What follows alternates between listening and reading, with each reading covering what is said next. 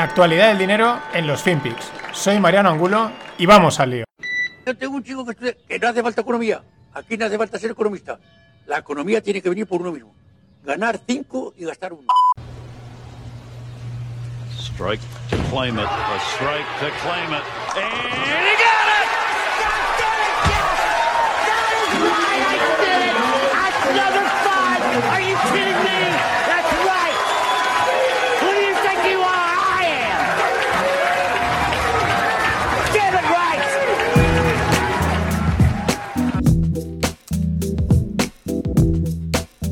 Hola, no financieros. Pues así debe de haber reaccionado Jerome Powell, G. Pau y Christine Lagarde cuando ha salido el dato de la inflación en Estados Unidos. Se ha ido al 4,2%.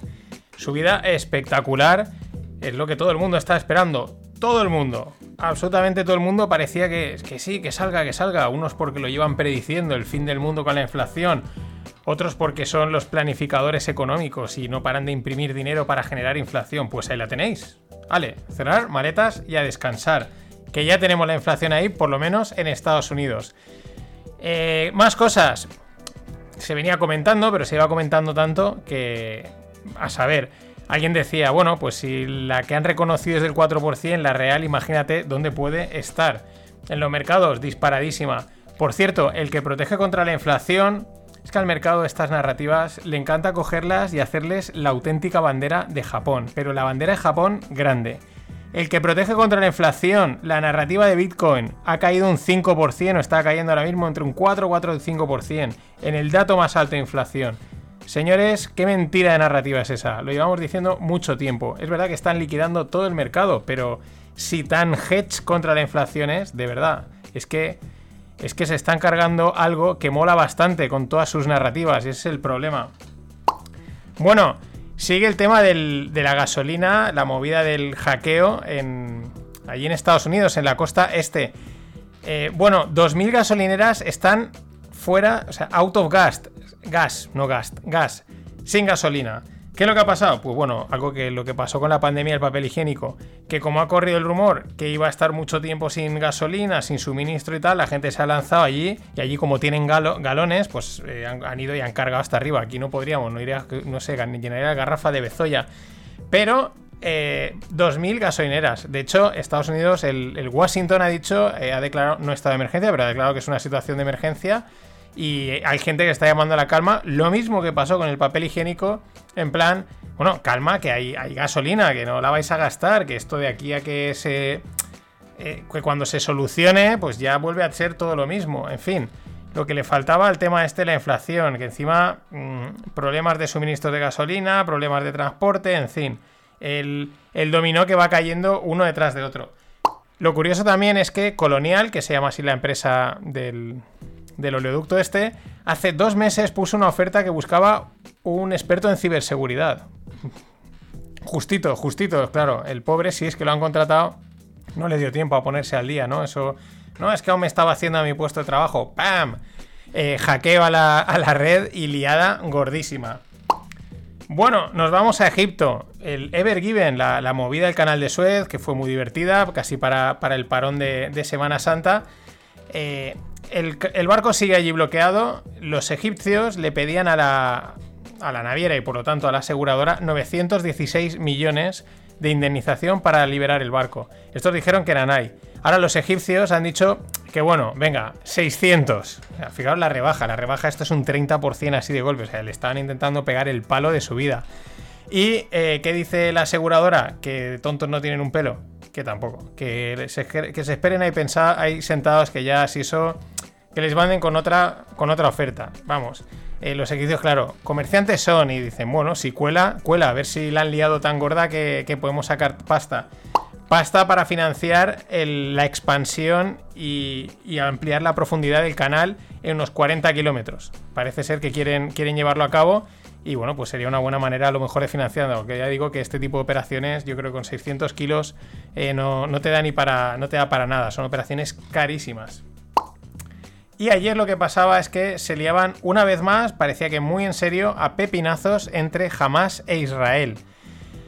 Las imágenes son espectaculares. Eh, vamos, jamás lanzando tropecientos torpedos, cohetes, y Israel que tiene una cosa desplegada llamada Iron Dome, que mola mucho, pero es que cuando lo ves es espectacular, porque no cae ni un cohete en Israel. Los interceptan todos, o sea, todos. Los vídeos son espectaculares.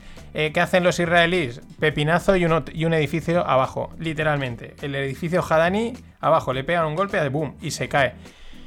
En interpretaciones, lo de siempre unos de un lado, otros de otro. Yo os dejo en la newsletter el hilo de Jesús Pérez de Triana, que estuvo en los Rogles contándonos muchas cosas de, del mundo geopolítico. Y al final, ni blanco ni negro, esto es una escala de grises, de grises, ahí hay un montón de conflictos, de intereses políticos que ni siquiera llegamos a conocer, incluso llegan a la parte emocional, a la parte de, mira, eh, porque me sale los huevos nos vamos a, dar de, leches. Eh, pero errores por todas las partes incluso, pues bueno, de todo, ¿no? Eh, de que Israel la estaba liando, ahora jamás es el que la ha liado. Eh, un vídeo también muy interesante de un portero, el portero de un edificio en la zona de Gaza, que recibe una llamada de los israelíes y le están diciendo desaloja ese edificio porque lo vamos a, bombardear, lo cual también es un detalle de parte de los israelíes. En fin, información cruzada toda la que queráis. Los vídeos, pese a que puedan ser, pese a la parte dramática, pues son espectaculares. Decían que ayer a última hora que esto podía ir a más, que podía ser una escalada. Ahora que no, que las cosas se van a calmar, que están dispuestos a relajarse un poquito, en fin. Lo mismo de siempre o no, porque las cosas como son, nunca lo sabemos.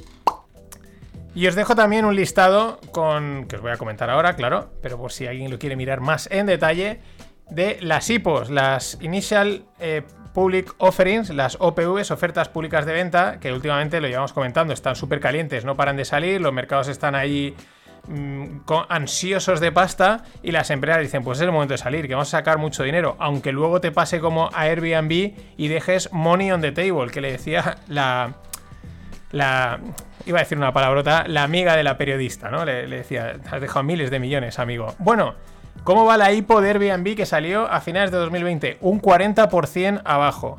DraftKings un 43%, DoorDash un 55%, todas abajo.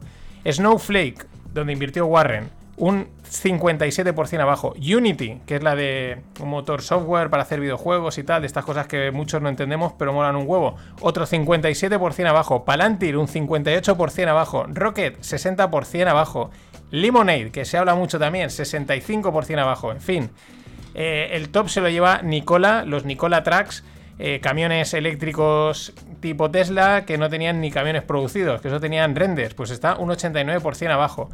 Vamos, mm, en la trampa, aquí han enganchado un montón de peña con estas hipos, pero seguro. ¿Que tienen potencial todos estos negocios? No lo dudo, lo tienen. Pero vete tú a saber, tal y como están los mercados, que parece que tienen ganas de corregir un poquito, si llevamos esto, no les quede una caída un poquito más profunda. En fin, hay que, hay que tomarse estas cosas con calma siempre. Que luego está, que este tipo de cosas las están colocando ahí nuestros amigos de JP Morgan y Goldman Sachs y no saber la que te están haciendo. Esto creo que lo dijo Warren Buffett, de hecho me sorprende la entrada en los Snowflake porque es tecnológica, sino también porque dijo algo así como que las hipos mejor déjalas que se enfríen un poquito y tú ya entras un poquito más tarde. Y una vez más, aunque ahí está pillado, le están dando la razón. Y siguiendo con el tema de la inflación, eh, lo estamos consiguiendo, chicos. Gracias a Fernando Sanz, que me ha hecho una microdonación, una, bueno, una, una buena donación. Y bueno, ¿sabes qué pasa? Que es que es colega, entonces está la caña y, y la gilda o el gin tonic nos lo tomaremos juntos. Pero como se entere Jerome Powell, o yo espero que se enteren, porque desde que lancé esto, ahora la inflación se ha disparado. Esto es la leche. Como se entere, nos ficha a todos para, para conseguir lo que no han conseguido en años. Muchas gracias y seguimos. Partnership with Mighty Buildings to start. This will be the first 3D printed community in the world, and we're happy to be a part of that because we really think that's the future of housing.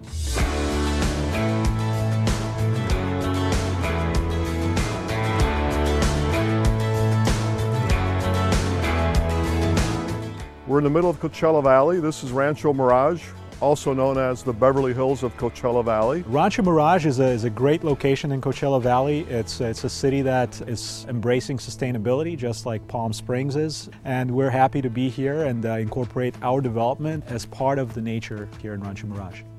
We're known as a very creative, open mind community. Our focus really has to do with affordability and sustainability. It is the first of its kind in the world. We're building uh, 15 homes that are 3D printed and fully sustainable. We're getting a better product. Bueno, esto que os pongo es por dos razones. Por la startup que os voy a comentar, que se le ha sacado a Joaquín Mencía. Tenéis que seguirlo en Twitter. Se mete bastante con Valencia, pero mola lo que comenta y a veces le saco alguna idea como esta. Esta Mighty Buildings. Y este es el vídeo promocional. Lo he puesto primero porque es que cómo molan los americanos. First Office Class, One of a Kind, eh, en fin, open-minded. Bueno, te venden, vamos, lo que sea. Te lo, con, vamos, con esa retórica que les. Además, lo mejor es que cuando conoces a americanos les viene de serie, ¿no? No se lo han preparado, no te lo forzaríamos, pero les sale toda esa retórica. Y si seguís viendo el vídeo, flipáis. ¿Qué hace Mighty Buildings? Casas 3D, imprime casas. Han levantado ronda de 300 millones, o sea, a 300 millones de valoración. Y una de las cosas que consiguen es eh, co- construir las casas un 70% más barato en un 50% menos de tiempo. Esto es espectacular. Y las casas están chulas, porque si habéis visto algún otro vídeo de casas impresas, sí, sí, impresas, eh, son un poco feas, porque es como una especie de manga pastelera que va tirando el hormigón y queda feo. Pero estas no, estas están chulísimas, están un poco prefabricadas, tal. Y la verdad es que esta es lo que comenta Joaquín, ya os digo, recomiendo seguir la cuenta. Mm, es una tendencia y esto va a abaratar los costes de las casas, eh, la forma de producirlas. Es verdad que son casas eh, unifamiliares, que eso en Estados Unidos pues es súper habitual, mm, está a la orden del día. Eh, en países europeos pues un poquito menos, un poquito menos, pero al final acabará entrando también en los edificios y puede ser y pues eh, puede o va a ser bastante revolucionario. Un 50% menos de tiempo, un 70% eh, más barata la casa. Bueno, te la cobrarán al mismo precio, pero ese 70% de margen que se van a ir a los constructores. ¿Qué os creéis? ¿Que son tontos? Y eh, siguiendo con la. Bueno, no, me, he colado aquí con, una, con, una, con otra startup que os iba a traer, que se llama Java, de aquí de España.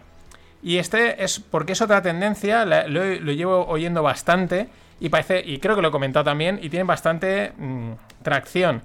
Eh, están de moda, por así decirlo, pero también parece ser que hay mucho negocio detrás. ¿Qué hace Java? Es el primer agregador de vendedores de Amazon para el sur de Europa.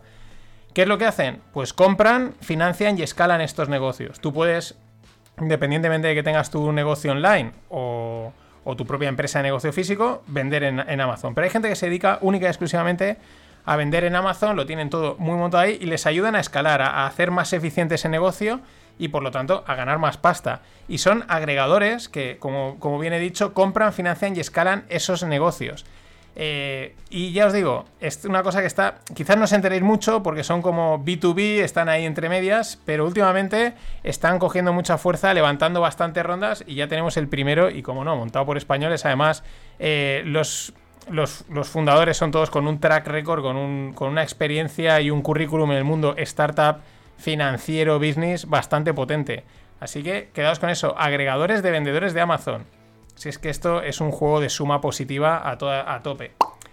Y ahora volviendo al, al mundo inmobiliario me quedo, y hilando con el mundo blockchain, me quedo con esta frase de Guillermo Libre, CEO de, de que es una empresa de, venta de inmuebles aquí, una startup española. Dice: Todo lo que es la tecnología blockchain es apasionante. Significa liquidez e inmediatez todo lo que puede permitir la compra inteligente de un inmueble. Me parece una gran definición muy sintetizada de, lo de las ventajas que aporta blockchain. Liquidez e inmediatez. Compra inteligente, porque ahí también está toda la parte de los smart contracts, de, hacer fiables las transacciones, etc. Liquidez e inmediatez. Hay que quedarse con eso. La SEC sobre Bitcoin. Claro, le están preguntando que si sacar un ETF, que si no sé qué, que si no sé cuántos. Bueno, ¿qué dice la SEC? Pues lo que tampoco no sé quién ha hecho el informe, pero eso lo puedo hacer yo. Mm, Y cualquiera. Altamente especulativo y avisa de la alta volatilidad y la falta de regulación en ese mercado, lo cual tiene razón, porque hay muchos exchanges, lo hemos comentado, que están ubicados a saber dónde.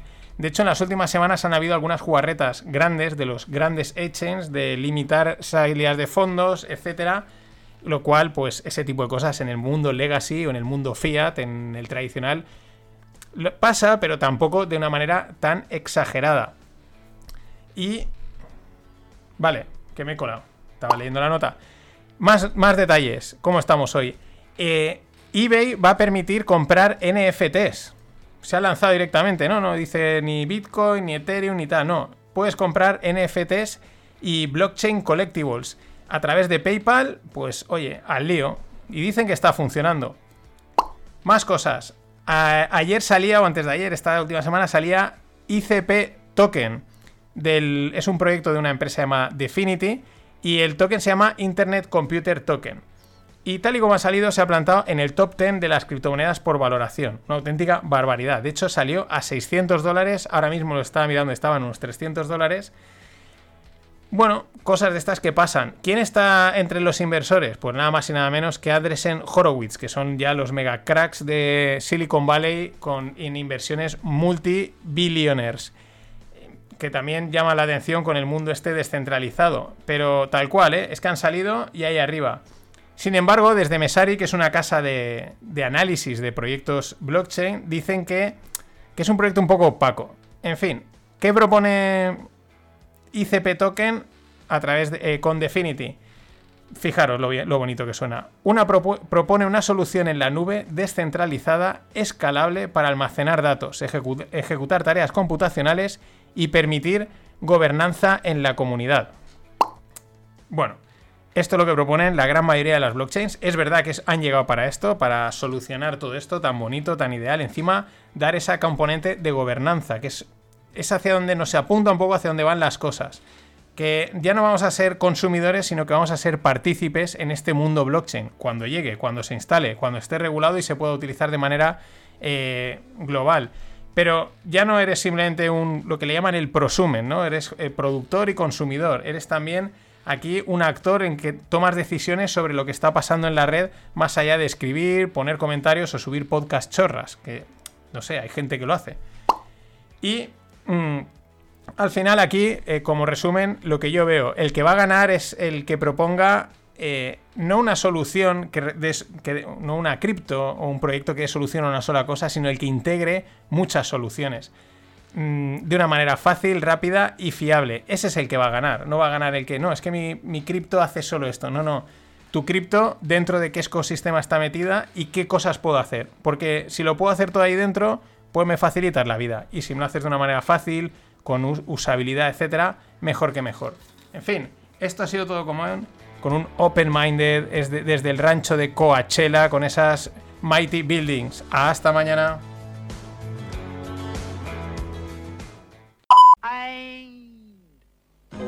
Always look on the bright side of life. Always look on the light side of life.